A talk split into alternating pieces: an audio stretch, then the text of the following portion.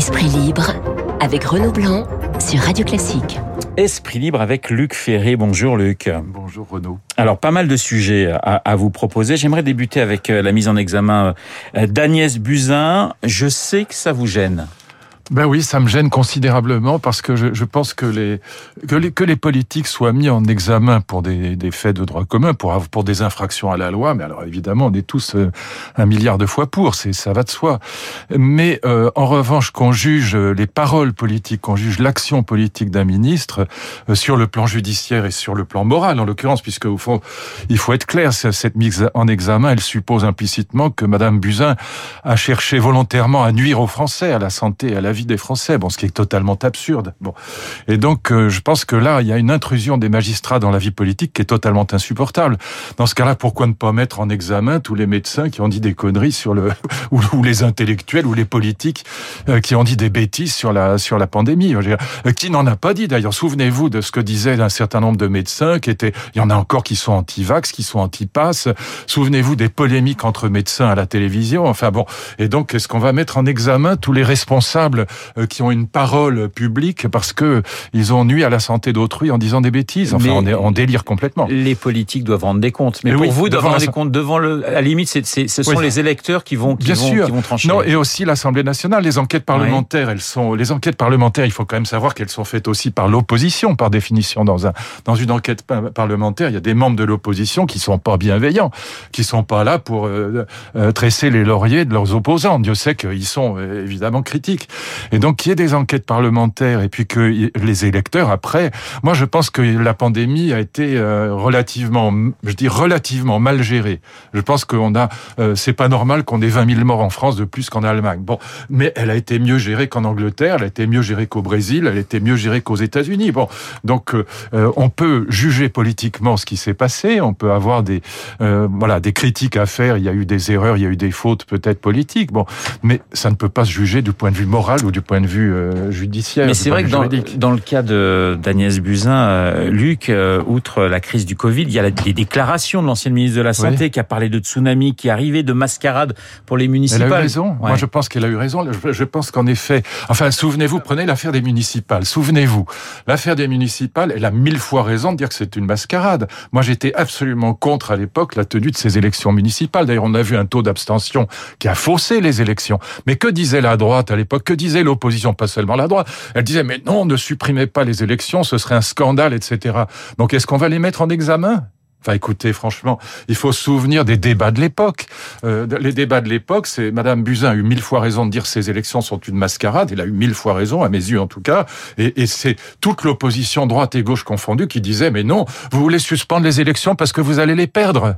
Souvenez-vous, c'était exactement ça. Mais sans parler de mise en examen, il y avait quand même ce discours d'Agnès Buzyn qui, qui, qui, qui disait, lorsqu'elle était ministre de la Santé, euh, on, on, tout est sous contrôle, euh, il y aura moins de problèmes que vous pouvez l'imaginer. et, et, quelques jours plus tard, elle parle de tsunami qui arrive. C'est-à-dire qu'il y a effectivement un double langage tout de même. Je ne vous parle pas de mise en examen pour cela, mais... Non, non, non, mais ça d'abord, c'est la parole politique. Qu'un politique cherche d'un côté à, à, à, à rassurer les gens, et puis de l'autre côté disent à son président, à son premier ministre, attendez, ça va beaucoup plus mal que ce que j'ai dit en public. Euh, bon, alors on peut le critiquer, on peut dire la politique doit toujours dire la vérité compliqué de dire toujours la vérité quand on est politique. Bon, mais euh, on peut critiquer, mais qu'on critique sur le plan politique. Maintenant, souvenez-vous de ce que disaient les médecins de télévision je vais pas citer leur nom, mais enfin on les connaît tous, qui disaient mais non, c'est une grippette, mais ne vous inquiétez pas, mais pas du tout, cette, tout ça, le, regardez ce que dit l'OMS, bon, et, de ces médecins qui venaient à la télévision pour pour nous dire que il fallait surtout pas s'inquiéter, bon, et donc il y a un moment où euh, euh, Madame Buzyn comprend que bah, c'est c'est plus grave que ce qu'elle a dit elle-même, c'est plus grave que ce que disent ses confrères médecins, et donc euh, peut-être qu'elle elle alerte son ses, ses, autorités, son président, son premier ministre, je n'en sais rien, je, je suis pas j'ai pas le dossier d'instruction.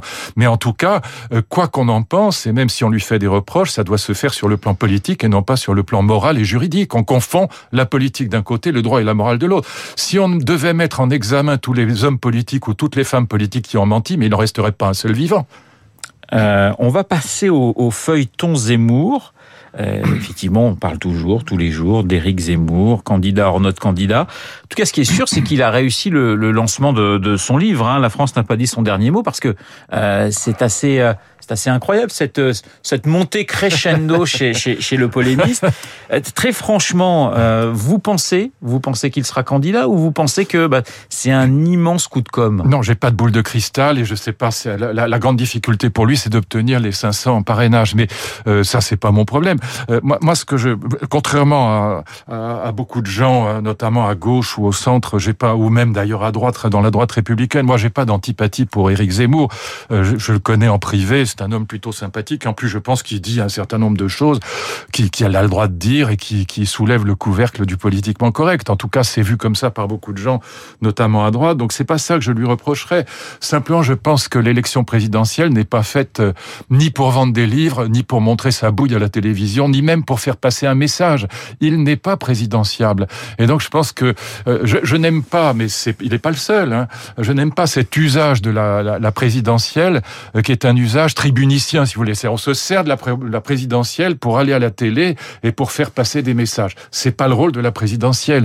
Et donc, je pense que, par ailleurs, euh, je, je le dis très clairement, sur le plan politique, c'est évidemment euh, le candidat de Macron. il est très clair que s'il fait perdre des voix à la droite, ça, ça, ça servira euh, l'élection d'Emmanuel de, Macron. Donc, les macroniens se frottent les mains à l'idée que qu'Éric Zemmour puisse rassembler ses 500, ses 500 signatures. On va écouter le, le je suis en désaccord total avec lui sur la, ouais. la, la, politique européenne, sur un tas de sujets, y compris hein, sur un certain nombre de sujets sur le plan, euh, sur le plan, j'allais dire moral. Bon, je suis pas un moraliste, mais enfin, c'est pas ça. Il a le droit de dire des choses, il a le droit de soulever le couvercle du politiquement correct, il le fait avec talent, et donc c'est pas ça qui me gêne. Ce qui me gêne, c'est encore une fois cet usage de la présidentielle euh, pour, euh, au fond, euh, pour des raisons qui sont essentiellement narcissiques. Alors on va zapping. Je vous propose d'écouter Jordan Bardella, le président du Rassemblement national par intérim. Il était sur BFM et il revient justement sur cette candidature d'Éric Zemmour. Aux élections européennes, on nous a expliqué de la même manière qu'il y aura une liste gilet jaune hein, qui était créditée à 13%, conduite par Francis Lalanne, hein, qui pourrait nous faire perdre les élections européennes. Ça n'a pas été le cas, nous avons gagné les élections européennes. Et puis depuis maintenant un an, on nous a dit, bon, il y a le général de Villiers qui pourra vous faire perdre l'élection présidentielle. Bon, après on nous a dit c'est fini. Après on nous a dit, il y a Bigard qui peut vous faire perdre l'élection présidentielle. Bon, à chaque fois, émergent depuis maintenant quelques mois des candidatures qui viennent soit se soustraire, soit s'ajouter au nombre de candidats déjà existants. La vérité, c'est que Marine Le Pen est donnée au second tour dans toutes les études d'opinion depuis cinq ans. Autre, autre Oui, enfin, sauf que oui. Eric Zemmour est crédité de 7%, ce qui est quand même assez considérable et ce qui est suffisant pour faire perdre la droite. Euh, autre zapping, Luc, Anne Hidalgo, maire de Paris, candidate à la présidentielle, elle était sur France Inter et elle essaie de se défaire de son image de bobo parisienne, on l'écoute. Je connais la vraie vie, vous savez, euh, les fins de mois difficiles de mes parents, euh, les galères pour euh, quand on est une femme qui travaille et que euh, il faut joindre les deux bouts et qu'il faut emmener ses enfants à la crèche, trouver et un système doit prendre de garde. La voiture, je... Et qu'on doit prendre la voiture. Oui, ou le métro, vous, a... vous, savez. Je, oui, enfin, il voilà, n'y a, a, a, pas le métro dans les zones rurales. Hein. Évidemment, et d'ailleurs, c'est en tant que maire de Paris et pour une ville où il y a une station de métro à moins de 10 minutes à pied de chaque habitation que ces solutions-là sont mmh. valables. Voilà, Anne Hidalgo donc, qui, a, qui a annoncé sa candidature au bord de la Seine, mais à Rouen et, et non pas à Paris. Euh, quelques petites distances avec euh, la capitale. Elle a fait déjà une annonce euh, qui vous fait réagir, c'est de, de vouloir doubler le salaire des enseignants. C'est évidemment délirant. Si on pouvait le faire, je serais à fond pour.